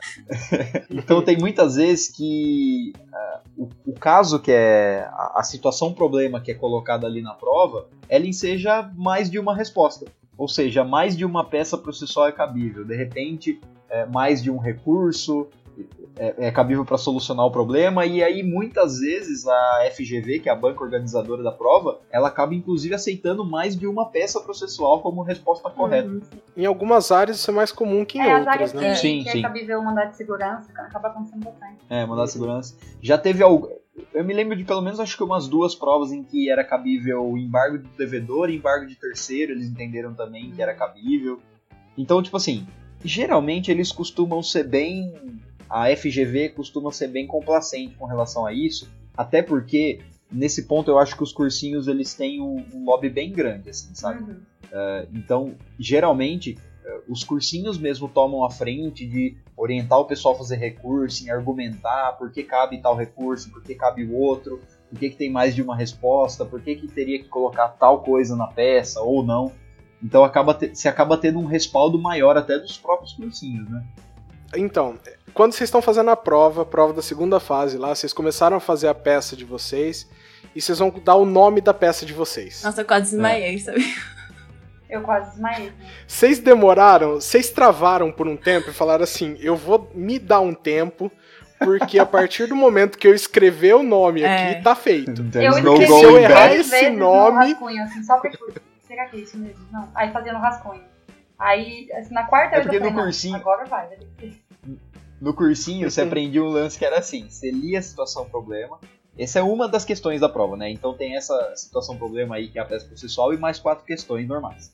E aí você lia essa situação problema da, da peça processual. Aí no cursinho eles falavam que você primeiro tinha que identificar que tipo de peça que era. Então você olhava assim, ah, é uma petição E inicial. tem todo o estigma Beleza. de que É, se o- você o- o errar momento a- processual e a peça, né? você zera é, essa questão. É. E ela vale 5 pontos. Então, passado o momento do, ah, eu preciso acertar 40, vem a pressão de eu não posso errar a peça, eu não posso errar a peça. Real. Peça. É, exato. Porque pra você passar na segunda fase, você precisa tirar 7, né? É É 7? 6. Acho que é. É 6, seis. né? É 6. É 6. Não, eu acho que é 7 e a peça Não, vale gente, 6. Não, a Não, peça é vale 6 e a peça vale 5. Só se o de vocês Isso. era assim, É? mas agora, esse ano, eram, a peça valia 5, as questões valem 5 e você tem que tirar 6. Não, é seis. É, eu acho É, que não, mas é- continua. É, mas é isso mesmo, é isso mesmo. A- é, você tem que tirar 6 nessa Isso. prova. E a peça vale 5. Então, tipo assim, se você errar a peça, você Se já. você errar a peça, você zera. Já E aí, era, como né? Só vai ter 5 pontos de questão, você não, já não passou. É automático, você vai reprovar. É, exatamente. Mano, eu conferi tantas aí, eu vezes, lembro- velho. Tantas vezes. Eu lembro que quando, quando, eu, quando eu fiz a, a- Você fez em civil Fiz. também, né, Sakura? A- o 17, né? Você lembra que era uma consignação em pagamento Uhum. a peça, né? Então, tipo assim, é, é um misto de uma alegria e de uma desconfiança. É. Sabe aquele meme da criancinha olhando meio assim desconfiada? Porque, tipo, você lia a questão e fala assim, beleza, cara, isso aqui é uma consignação em pagamento, pulou na minha cara. Só que na hora de fazer a peça, você monta. Excelente- Excelentíssimo senhor doutor juiz de direito, paraná, isso aqui, monta a qualificação das partes, deixa o nome da peça em branco e vai fazendo. Vai montando. Pra depois você botar ali o consignação em pagamento, sabe? Nossa, mano, é que sabe quando parecia, tipo, não, não pode ser, velho. É isso mesmo? Aí você fica lá. É. Aí você confere mil vezes. Aí eu, não, firmeza, é isso, não tem como. Aí, mano, tava passando a caneta, assim. Aí quando eu terminei de passar a caneta, tipo, o nome da peça, sabe quando assim, não era isso, não era isso. Aí eu, mano, eu comecei, tipo, Nossa, velho, meu, me deu hiperventilar. Eu assim, que eu errei. terminei a peça, Errei. eu fiquei, eu errei. A hora que eu terminei a minha peça, eu falei, meu Deus, eu errei, eu, fiz a peça errada. Exatamente. E aí eu, eu tive que ir no banheiro pra não fazer nada, pra ficar olhando pra parede e falando, meu Deus, eu, eu, eu, eu tinha a convicção que eu tava reprovada, então eu fiquei, "Não- nem adianta terminar. E eu fiquei, não, meu, eu já tô aqui, vou ter que fazer. E a minha foi um recurso especial. Nossa Foi difícil, senhora. gente. A minha Foi também difícil. foi um recurso Meu especial. Meu Deus do céu. Foi. E aí eu acho que penal foi. Ai. Tipo assim, foi, foi uma peça ridícula Penal, na penal. nossa, na nosso, no nosso exame foi memoriais. É, eu Nossa, acho que talvez tenha memoriais sido memorial. também. Mas, tipo, foi uma peça mais tranquila, assim, do que um recurso especial, né? E eu lembro de eu ficar, puta que pariu, por que é que eu escolhi civil? Fiquei, nossa, fiquei muito mal. Eu lembro que na nossa peça era uma situação seguinte: o cara tinha comprado um objeto X e ia pagar com um cheque. E aí ele deu o cheque, aí o cara foi depositar o cheque, o cheque tava sem fundo e o banco devolveu o cheque. E aí, depois de um tempo, ele foi procurar o cara pra pagar, só que aí o cara, não lembro se o paradeiro dele era desconhecido, se o cara não aceitou receber, era um lance assim.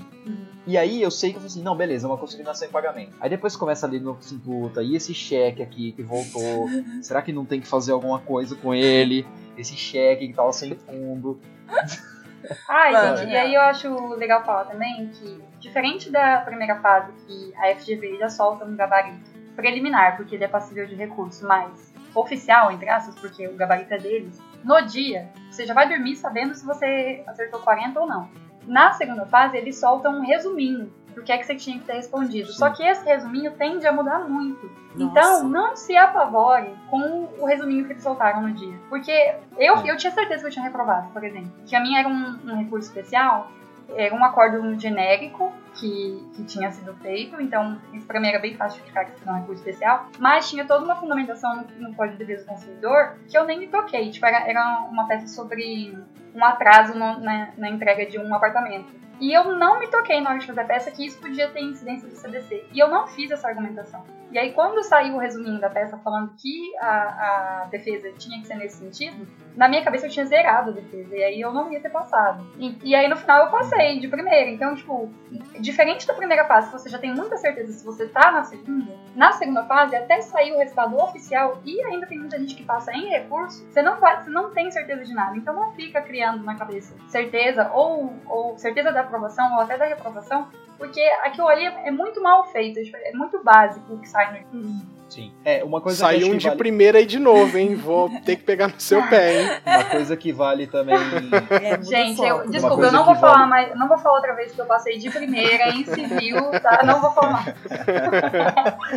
Uma coisa que vale dizer também é que a primeira fase ela é sem consulta nenhuma, né? Ah, é. São 80 questões que você faz sem consulta nenhuma. A segunda fase você pode consultar a legislação, no caso um VADMEC, ou se fizer em civil, você leva o código civil, eh, trabalhista, você leva a CLT e tal. Você pode cons- consultar a legislação seca, não pode ter nenhum tipo de anotação, não pode ser um código comentado, nem nada. Nem post- post-it. Porque o que que né? acon- Não. Não pode Não, mais? Só Ah, não pode mais? Nossa, na nossa época podia. Mas- pode usar Era clipe colorido, É. viu? É, pode usar clipes coloridos, mas post-it não pode mais. É. Post-it você não não podia, podia, gente. Não, Era não, o clipe já post-it nosso era aquele só que ele era, tipo assim, só pra você marcar de coloridinho, você não escrevia nada. só É, era um marcar. marcador Ah. de papel, não era, não Não, era então, mas post-it. Por exemplo, não assim, pode. isso é uma coisa, isso é uma coisa boa do cursinho, Hum. por exemplo. Você vai acompanhando as aulas do cursinho, ele fala assim, ó, galera, tudo que tiver no código relacionado à petição inicial, nós vamos marcar com o post-itzinho azul. Aí tudo no seu código tem azul, você sabe que você precisa passar quando for a petição É inicial. verdade, é bom falar Aí, isso. Talvez verde na é primeira de fase recurso. é dispensável um cursinho, mas na segunda faz muita diferença. Porque você não tem que saber só a matéria. É, a segunda tem que fazer. matéria no papel. Na segunda, eu acho que o mais importante do cursinho é a questão de gerenciamento de Verdade. tempo. É você se familiarizar a fazer peça processual, sabe? Porque assim, é, eu vejo, por exemplo, lá na Unesp, é, a gente tinha que fazer peça todo ano pra entregar as horas de estágio simulado. Só que acaba Hum. virando, virando um negócio assim, ah, uma pessoa fazia e todo mundo copiava, ou você fazia naquele esquema colaborativo, ah, cada um fazia uma e depois trocava, sabe? A peça de vocês era da Então- OAB ou era professor fazia o exemplo? Então, Era um é, mix. o professor fazia, Não, era mas tirado- eles tiravam de exame também. É, porque as nossas a gente já chegava na sala É, pra é- fazer com o gabarito. Não, ele misturava. É. Não, não. o nosso mesmo- era mais comum ter em- peça de, de peça de processos da cidade. Nossa. Não, não, pe- processo da cidade, que eles transformavam nossa, em questão. É. Não, o nosso não. O nosso professor Então, tipo mandava assim- o caso da OAB e você pesquisava. OAB, sei lá, Nossa. 23, civil, levava o gabarito no celular e fazia.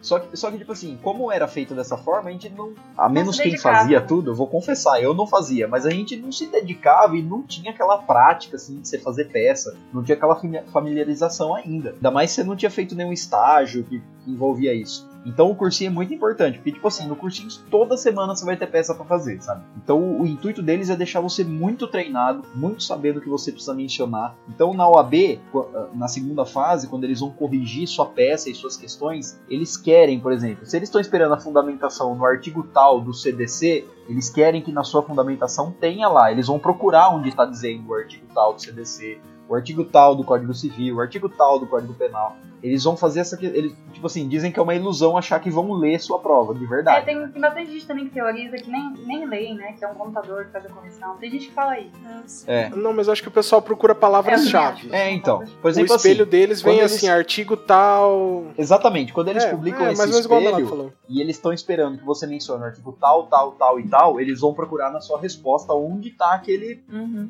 Onde tá aquele, aqueles artigos, sabe? Uhum. Então é uma coisa que vale muito a pena você fazer o cursinho, porque o cursinho te deixa super afiado pra fazer esse tipo de prova. Gente? E se puder fazer as peças da faculdade também, viu, gente? Eu Sim, com recomendo. Eu fiz e eu cheguei bem Ah, mais legal. preparado pra minha prova da E, OAB. gente, não sim. vão se enganar achando que só porque você pode levar o VADMEC, você não precisa conhecer a- a- os artigos, você não precisa dar uma lida.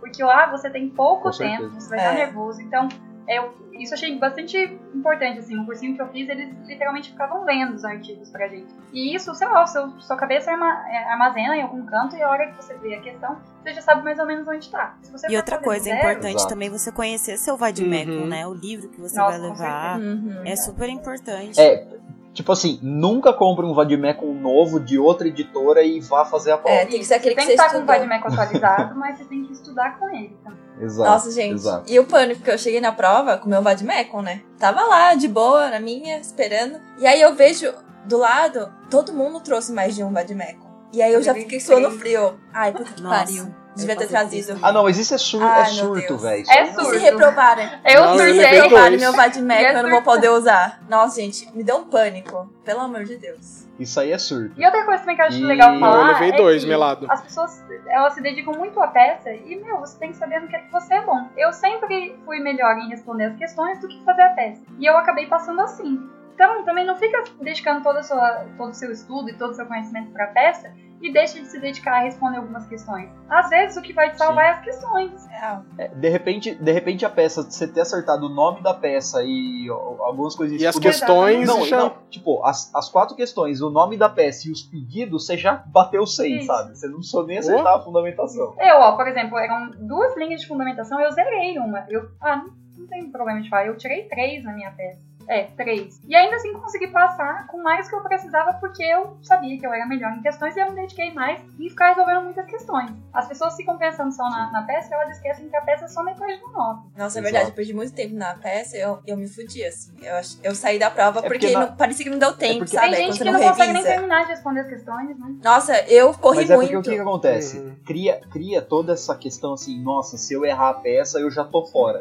E não cria, por outro lado, a gente não pensa, pô, se eu errar as quatro questões, eu tô fora Sim. também. Porque a peça é uma coisa só, te, te dá aquela. te bota aquele medo, E que né? a peça tem muito mais elemento pra você errar do que as questões, né? É muito mais fácil Sim, você sim. perder ponto na peça que perder ponto nas questões. Ah, mas gente, isso é normal, né? Acertar a peça é condição sine qua non, né? Você tem sim, que dar um sei, pouquinho Renan. mais de valor. Você Mas- precisa acertar aquele nome. Sim, aquele aí- nome da peça. Fazer, tipo, teve gente na minha sala que reprovou que não conseguiu terminar de responder as questões. Aí você faz uma prova de 5 horas, você faz 4 horas de teste e uma hora de questões. Não adiantou não nada. adiantou nada? Ah, mas aí, mas aí é um outro problema É, que a que a pessoa tem, que é dela. lidar Porque com o tempo. Então, da prova. é isso. Faltando meia hora pra acabar, tinha uma menina que tava começando a passar a peça dela no gabarito oficial. Meu Eu falei, Deus. gente, o que, que é isso? E eu saí faltando meia hora. Então, tipo assim, não se mata no rascunho, também eu acho que é um importante. Tem gente que prefere fazer a peça inteira no rascunho, tem gente que faz só alguns pontos principais, mas lembra que o rascunho não, não vale nada pra você, ele vale ideia. Então, saiba Certo. administrar seu tempo. Não deixa para fazer uma peça perfeita e questões perfeitas e não conseguir passar pro gabarito, né? É. É, então, ne- nesse ponto, o cur- o cursinho, assim, pra, lógico, pra quem tem condição de fazer, quem É. tiver condição e tal, ele é muito importante na, na questão tanto de você treinar quanto do gerenciamento de tempo, né? Você consegue se, se organizar bem melhor. Sabe quanto tempo você precisa demorar pra fazer a peça, quanto tempo você vai demorar pra fazer as questões, você já vai muito mais familiarizado. Agora assim, vamos supor que deu errado. Você passou na primeira fase e não passou na segunda. E agora? O que, que eu faço? Repescagem. É, a OAB tem um negócio que chama repescagem. O que acontece? Você. ah, são três provas da OAB por ano, né? Isso. Ah, então, caso aconteça de você passar na primeira fase e não passar na segunda, você pode aproveitar a primeira fase que você testou para o próximo exame e já ir direto para a segunda. Alguém, alguém precisou fazer isso? Não. Não.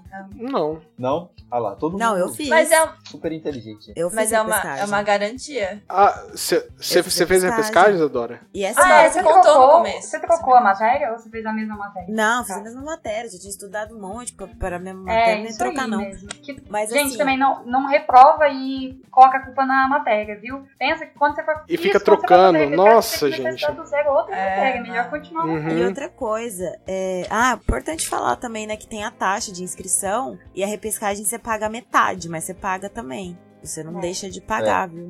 Eu não sei quanto que tá agora. Tá 280 a taxa cheia? Isso. Nossa. É, aumentou é. bastante. Eu acho que tá alguma coisa em assim. janeiro do ano passado tava 284. Nossa senhora. Nossa. Quando eu fiz, tava bem mais barato que isso aí. Acho que tava. Bem não, né? Mas acho que tava 240, 260. E a repescagem, até onde eu me lembro, era metade. É, a repescagem acho que continua a metade. Eu paguei a metade. Mas eu só fiz uma vez também, graças a Deus. Deu certo. Então, isso é uma coisa boa, né? Porque de repente é aquele negócio, de repente você nada, nada e pra não dar aquela sensação. É, assim, eu sou muito na ansiosa, na, praia. verdade. Então, assim, eu não meio que não sabia lidar com o tempo, eu não sabia o que esperar, sabe? Por mais que você faz Uhum. em casa, é totalmente diferente. Você tem que lidar com um tempo que, mesmo você não entrando na sua casa, não é a mesma coisa. Você lida com Ah. outras pessoas. Por exemplo, eu sou Sim. muito irritada com o barulho dos outros, sabe? Gente mascando, gente abrindo pacote, me irrita. Sempre tem alguém que abre o choquito pra comer e na me hora irrita muito. Então eu perco meu- minha concentração, eu paro, de, pen- eu paro de fazer o que eu tô fazendo. Então eu tive que aprender a lidar com isso pra fazer a prova. E a segunda vez que eu fiz, eu, ah, eu não tenho vergonha de falar que eu fiz, não, porque isso daí não é desmérito nenhum, né? Não, e foi um Mesmo. proveito pra você, meu. Você Sim, teve tempo e- pra se e foi- preparar. Foi ótimo, sabe? Eu, eu achei que foi muito bom, realmente. Quem precisar fazer, faça, realmente, que é muito bom. Repescagem existe porque é feita pra usar. Sim, Exatamente. com certeza. É a segunda chance que a gente Se não fosse pra usar, não E fazia. às vezes você foi fazer a prova, você até tinha o conhecimento necessário, mas é o que a Isadora falou, você tava nervoso. Era a primeira vez que você ia fazer uma segunda fase, tinha toda uma pressão na sua cabeça. Às vezes você vai fazer a repescagem, você tá até mais calmo e isso faz com que você seja aprovado. E a, A sua sorte também, né, a gente? Às vezes, tipo, você estudou mais uma parte e tal parte caiu. e cai uma caiu, peça um pouquinho entendeu? melhor, né? Porque às vezes a peça também não é derrupada. Não E outra coisa, você aprende também como que a banca lida. Por exemplo, eu tinha falado uma resposta para uma questão e eles não aceitaram. E, e não tava errada a minha, a minha resposta. Só que eles queriam X, eu falei Y. Uhum. E direito tudo depende, né? Mas É, é. pra eles não Sim. era depende naquele caso, eles queriam outra questão ali, enfim. Aí eu falei, ah, beleza, então é isso que eles querem. E você aprende, quando você pega esse feedback do, do gabarito realmente, do, do espelho da prova, você vê o que eles querem e, e eles são bem chatos nisso. Então você já, já vê e já, já vai com essa ideia na cabeça de fazer diferente, sabe? É bom. Verdade, que não, não é a resposta certa, Sim. é a resposta certa de acordo com a FGV. Isso. É bem É, resposta certa É, de acordo com a exato. FGV. Porque na prática, Ah, gente, não é nada um- disso. Um comentário que a Isadora falou de barulho, eu lembrei, gente, você tava falando dos causos da OAB? A minha OAB foi um show de horrores. A primeira fase, o Lula tinha acabado de ser preso. Pra ir fazer a prova, a gente pegou o MST na estrada. Tipo, não deixando Nossa. as pessoas. Foi. Aí a segunda fase, a minha segunda fase foi cancelada porque foi no meio da greve de combustível. Não teve a prova. Passaram pra acho que uma semana depois ou duas semanas depois. Ah, eu ouvi falar Né? disso.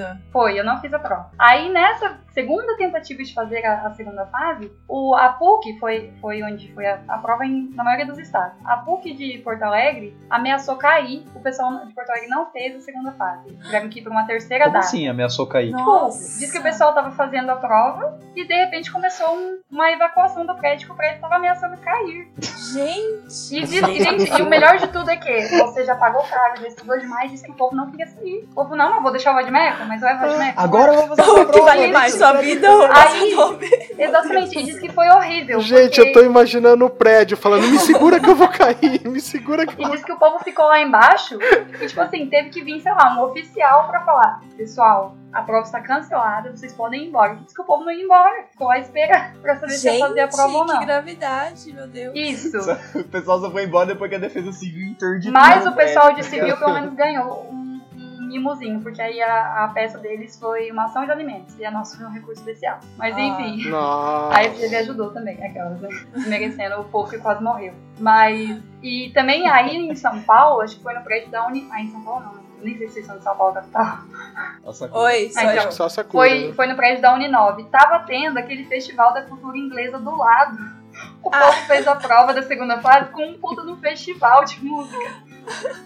Nossa. Aí gente, jamais. Foi horrores. Foi do Jamais ano eu tinha passado? saído da prova. Eu não ia conseguir. Foi do ano passado? Foi do, foi do ano passado. A prova foi acho que em junho do ano passado, a segunda fase. Ah, gente, pelo E aí o a pessoal, e o pessoal se juntou, tipo, fez uns, uns ofícios pra mandar pra FGV cancelar tudo e não cancelou.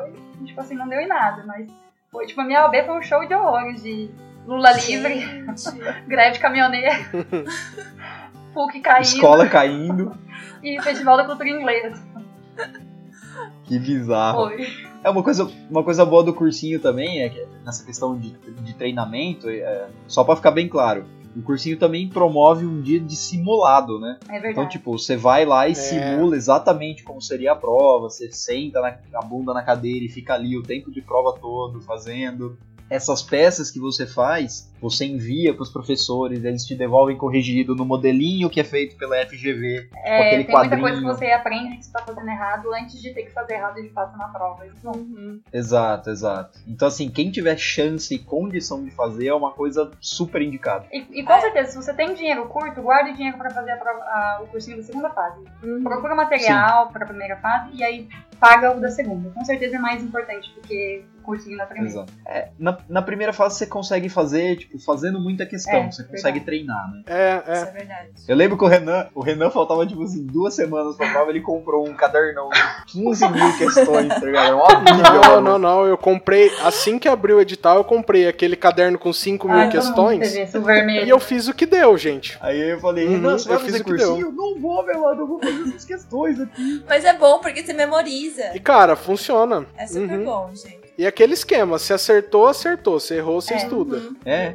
E vai. E eu, eu lembro que eu ficava fazendo muito. Eu não comprei. Eu comprei o caderno, mas não usei, não, não me adaptei. Mas eu fazia no que concursos. E aí umas duas questões caíram muito parecidas na minha prova. Eu ganhei duas questões que eu já tinha feito lá. É, porque eles têm um molde. Excelente. Tipo, não tem muito Tem. que fugir daquilo. Uhum. é, eles têm um banco de questões, na É. verdade, né? Que eventualmente aquilo lá vai acabar se repetindo de uma É, forma ou de eu outra. ganhei duas questões. Ô, ô, Gente, pra encerrar que tá, tá ficando um pouquinho longo o episódio, como é que como é que foi assim? Saiu da prova, aquela conferência com da segunda fase especificamente, aquela conferência com as outras pessoas que prestaram o mesmo ramo que Nossa, você. gente. É, eu saí da prova. Essa saída de Não. prova não tem como. Eu saí da prova e, tipo, a metade da Unesp tá lá, né? Na porta. E aí eu saí eu achei que eu não tinha passado realmente, porque eu, eu, é, eu gerenciei muito mal o meu tempo. Então, eu fiz as questões na, na corrida, assim. Terminei, mas foi bem corrido.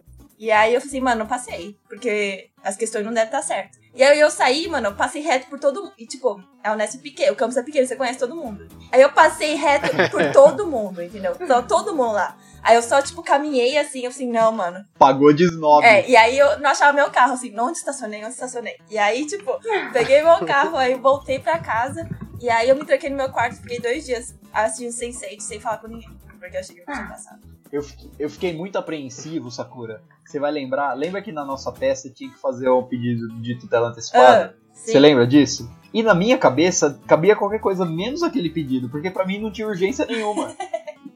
Eu sempre tive muita dificuldade em. do que eu tinha entendido daquele, do que eu tinha entendido daquele caso, não tinha urgência nenhuma do cara pagar o, a porra do, da- Acho que era uma máquina de lavar que ele tinha comprado, era um lance assim. E aí todo mundo saiu e falou assim: ah, qual que era a peça? Aí eu falei assim: ah, consignação de pagamento. Ah, era mesmo isso aí. Você fez pedido de tutela antecipada? Eu falei: não. Ficava assim: Aí ficou "Ih, climão, né? Tipo, não. Você não fez?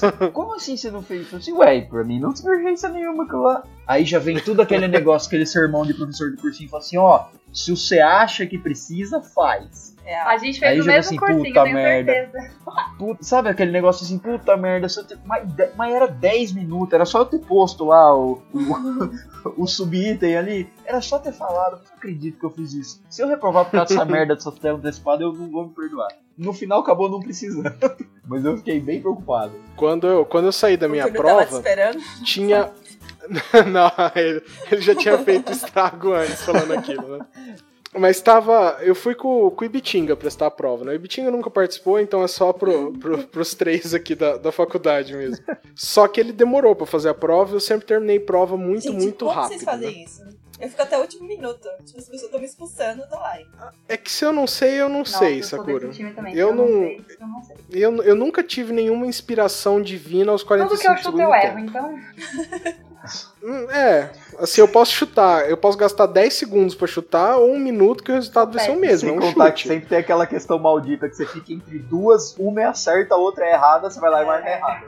Marca errada. Você pode gastar 10 segundos ou 10 minutos. Você vai errar. e eu aceitei isso. E assim, ele demorou bastante pra fazer a prova. E a maioria das pessoas já tinha feito da Unesp. Então eu não conhecia muito as pessoas lá na, fazendo a prova. E tinha um, um, um cara que já era um senhor, assim, dos seus quase 40 anos. Bom, já, já tava, né? Acho que não era mais a pessoa mais confiável do mundo pra falar, mas ele tava afirmando categoricamente que era um agravo de instrumento. O E, quê? e ele falou com. é, Era um, era um recurso especial. E ele falando que era um agravo de instrumento. Não, não, mas, ah, mas é, é, ah, é, confund, é plausível, vai. Não, ele, ele errou. Mas assim, ele tava tão confiante, mas tão confiante, que não importava nada. Eu falei, nossa, gente, eu preciso recomeçar a minha faculdade, porque eu não aprendi nada. Se a gente chegou em resultados tão discordantes assim, vou ter que voltar. Como é que eu faço pra me matricular no primeiro ano de novo? E aí, aos poucos, foi saindo uma galera que tinha feito cursinho comigo. Eles falaram, não, recurso especial também. Aí depois saiu o Ibitinho e falou, não, é recurso especial também. Eu falei, ah, Ainda bem. Coitado do senhor. Antes ele do que eu. Ele do que- Foda. A minha eu saí da prova bem. Eu fiz a prova muito mal, fiquei tendo dor de barriga de nervosa. Fiz a prova muito nervosa, com, com muito medo. Mas eu saí sentindo que tinha dado. E aí eu fiquei bem até sair aquele, é, aquelas primeiras respostas da FGV. E aí, de- desse momento até o- a hora que eu consegui achar meu nome na lista, eu tinha certeza que tinha reprovado. E foram dias muito ruins. Foi- quando eu entendi que não adianta só você se dedicar e ficar aprendendo matéria. Você também tem que ter inteligência emocional. Porque senão É. ó, você chega num resultado bom, mas o caminho é Uhum. muito árduo. E eu acho que é uma coisa que eu tento levar até hoje, assim, pra concurso. Porque eu realmente fiquei bastante nervosa e bastante decepcionada comigo até eu descobrir que eu tinha passado. Quando eu saí, também, né? Sim. Quando eu saí, eu só perguntei, assim, pra quem tava lá na frente, o, o nome da, do que era cabível na Da peça.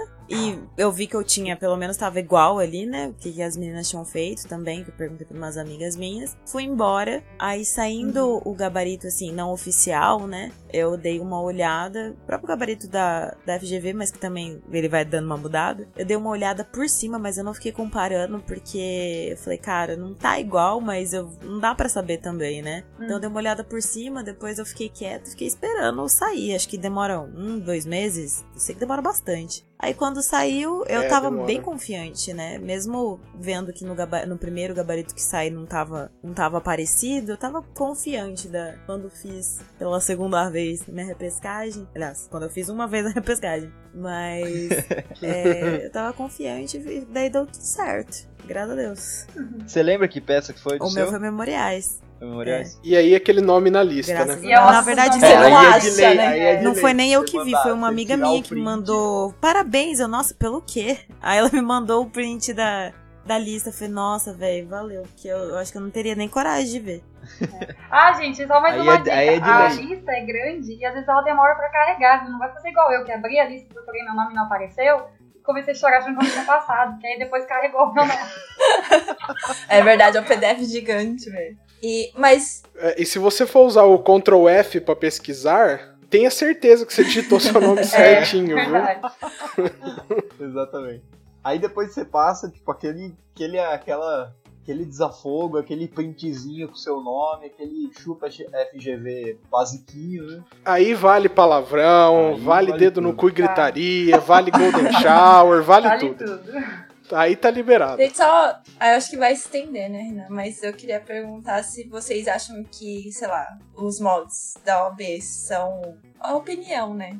Porque tem gente que acha que tem que acabar, né? Mas eu não acho que tem que acabar, Cara. mas eu acho que não é um molde, nossa, super. Pelo amor de Deus, se De acabar, verdade, eu não, vou, eu não vou ser. É. Eu não vou ser. Eu não sei se todo mundo vai concordar. Mas de verdade, eu Ó, acho. bate eu bola, acho- jogo rápido, hein, Melado? De verdade, eu acho, eu acho honesto do jeito que é feito. Também, também acho, né? Assim, é complicado por causa da pressão que coloca nas pessoas, mas, cara, você precisa avaliar se aquela pessoa sabe o mínimo, né? Porque, apesar da pressão, a prova valia. Eu, eu penso o seguinte. Bate bola, jogou lá. então vamos. É, Não, é assim, eu vou tentar encurtar. Eu penso o seguinte: se você não conseguir elaborar uma peça depois de pegar uma questão feita por um outro advogado para você entender e acertar, quando você for advogar no- e o cliente estiver falando com você, que às vezes ele não consegue transmitir, né, precisamente para você, você não vai conseguir advogar. É. Assim, é, aquilo é. Você precisa daquilo mesmo. Eu, eu, tô, eu sou a favor. Eu acho Também sou a honesto. favor. Ah, perdão, pode falar. Eu acho honesto dentro do que é possível fazer. Eu não acho que é a, a maneira ideal de você avaliar se uma pessoa está pronta para advogar ou não, porque não envolve só fazer teste, não. Uhum. Mas também acho que não existe a maneira ideal de você é, avaliar isso. Não tem como você entrevistar cada pessoa, botar ela para fazer audiência, para fazer tudo que ela precisaria fazer para mostrar se ela vai ser uma boa advogada ou não. Até porque também tem coisas que você vai conseguir com o tempo só. Então eu acho que dentro do possível ele é justo sim. E mais do que justo, eu acho ele necessário. Porque a gente não dá para cortar é, a média pelo, pelo que a gente conhece de faculdades públicas ou de pessoas que fazem fa- fa- faculdades particulares e se dedicam. Porque realmente tem muita faculdade aí que forma péssimos profissionais. Se você não tiver o exame da ordem pra dar uma peneirada, vai ficar pior do que já tá advogado. É, porque você vê cada peça Sim. que eu fico impressionada. Tipo, não tem embasamento nenhum. É. É. Uhum. sei lá, a formatação, sabe? Coisas básicas eu fico, gente, mas. Eu não sei nem É, falar. Le- Lembrando, lembrando assim, gente, lembrando que muitas vezes você não vai, você vai acabar não advogando na área que você fez a prova, né? Sim. É, então, Às vezes você não vai acabar nem Gente, advogando. É verdade. é, às vezes você vai acabar nem advogando. Mas eu digo assim, por exemplo, assim, você fez uma prova, você fez a sua segunda fase em civil e daí você tá advogando trabalhista, sabe? É. Então, assim, Não- aí você usou Não, processo, pode acontecer, mas é, Você usou processo civil Eu- e na verdade você se pega tendo que fazer, sei lá, um recurso ordinário. Na verdade seria uma apelação. Mas eu digo um recurso de revista e tal. É, Tipo assim, é, é, você tem que selecionar um mínimo pra saber que a pessoa tá preparada, ainda que ela não, não, não atue na área dela, você tem que saber que a, a pessoa tá preparada pra abrir, o- nem que seja pra abrir o vadimeco dela e procurar a resposta ali dentro, sabe? É, eu acho que a prova é muito mais resolução de problema, a, a, a peça, fazer a peça. É muito mais resolução de problema do que. Ah, As próprias questões também, a, a- a- não só a peça, as, as outras quatro questões também, é, é problem solving, sabe? Não, mas é, é problem solving a, a segunda fase, assim, é, é justo que eles avaliam. Ainda assim, você podendo, você podendo consultar o VAD, é, é justamente é, é saber se você tem a ideia do direito como, da organicidade ali que você está que você tá manuseando e saber se você sabe onde estão localizados os assuntos e tal, dentro de um código civil, dentro do código de defesa do consumidor, dentro do código de processo, é saber se você tem um, um manejo ali, porque é, acho que para mim o intuito é justamente avaliar, lógico, o seu conhecimento, mas a sua capacidade de um dia aparecer um cliente com algum tipo de problema, mesmo que você não saiba dar para ele a resposta de bate-pronto, você ter os instrumentos e a capacidade de procurar dentro do seu material uma resposta. E sabe? estruturar essa resposta, né? Exato. Isadora, você con- você Não, concorda, eu discorda? É, eu acho que, por mais que não seja realmente perfeita essa avaliação, é, falta muito ainda. Mas sem a OAB, cara, eu acho que a gente já tem muito advogado atuando, vai ficar ainda mais. E eu acho que realmente a gente precisa é, passar por esse crivo, né? Ainda, mesmo que, que a prova ainda não consiga separar realmente aqueles que vão atuar bem na área e tudo, mas ainda assim já dá uma boa separada. Mas sem a prova, eu acho que vai, vai defasar muito a área. E é isso. Então estamos de Então, acordo. com isso, a gente, achou, a gente achou que ia ser um episódio curto, tá aí. Acho que é um dos episódios mais Tá aí. longos que a gente fez. Na real. Só falar tchau? Só falar tchau. Você vai pedir a música Santos. Encerramento, Ah, né? Vou, vou, vou ficar pro final que eu vou. Olha, essa Desculpa, coisa, dando spoiler. da música. Então, bom, gente, depois desse bola fora, tchau. Até o próximo episódio. Tchau, gente. Tchau, tchau, Tchau, gente. Até a gente. próxima. Chupa FGV. Tchau, gente. Eu quero pedir, vamos pular Sandy Júnior.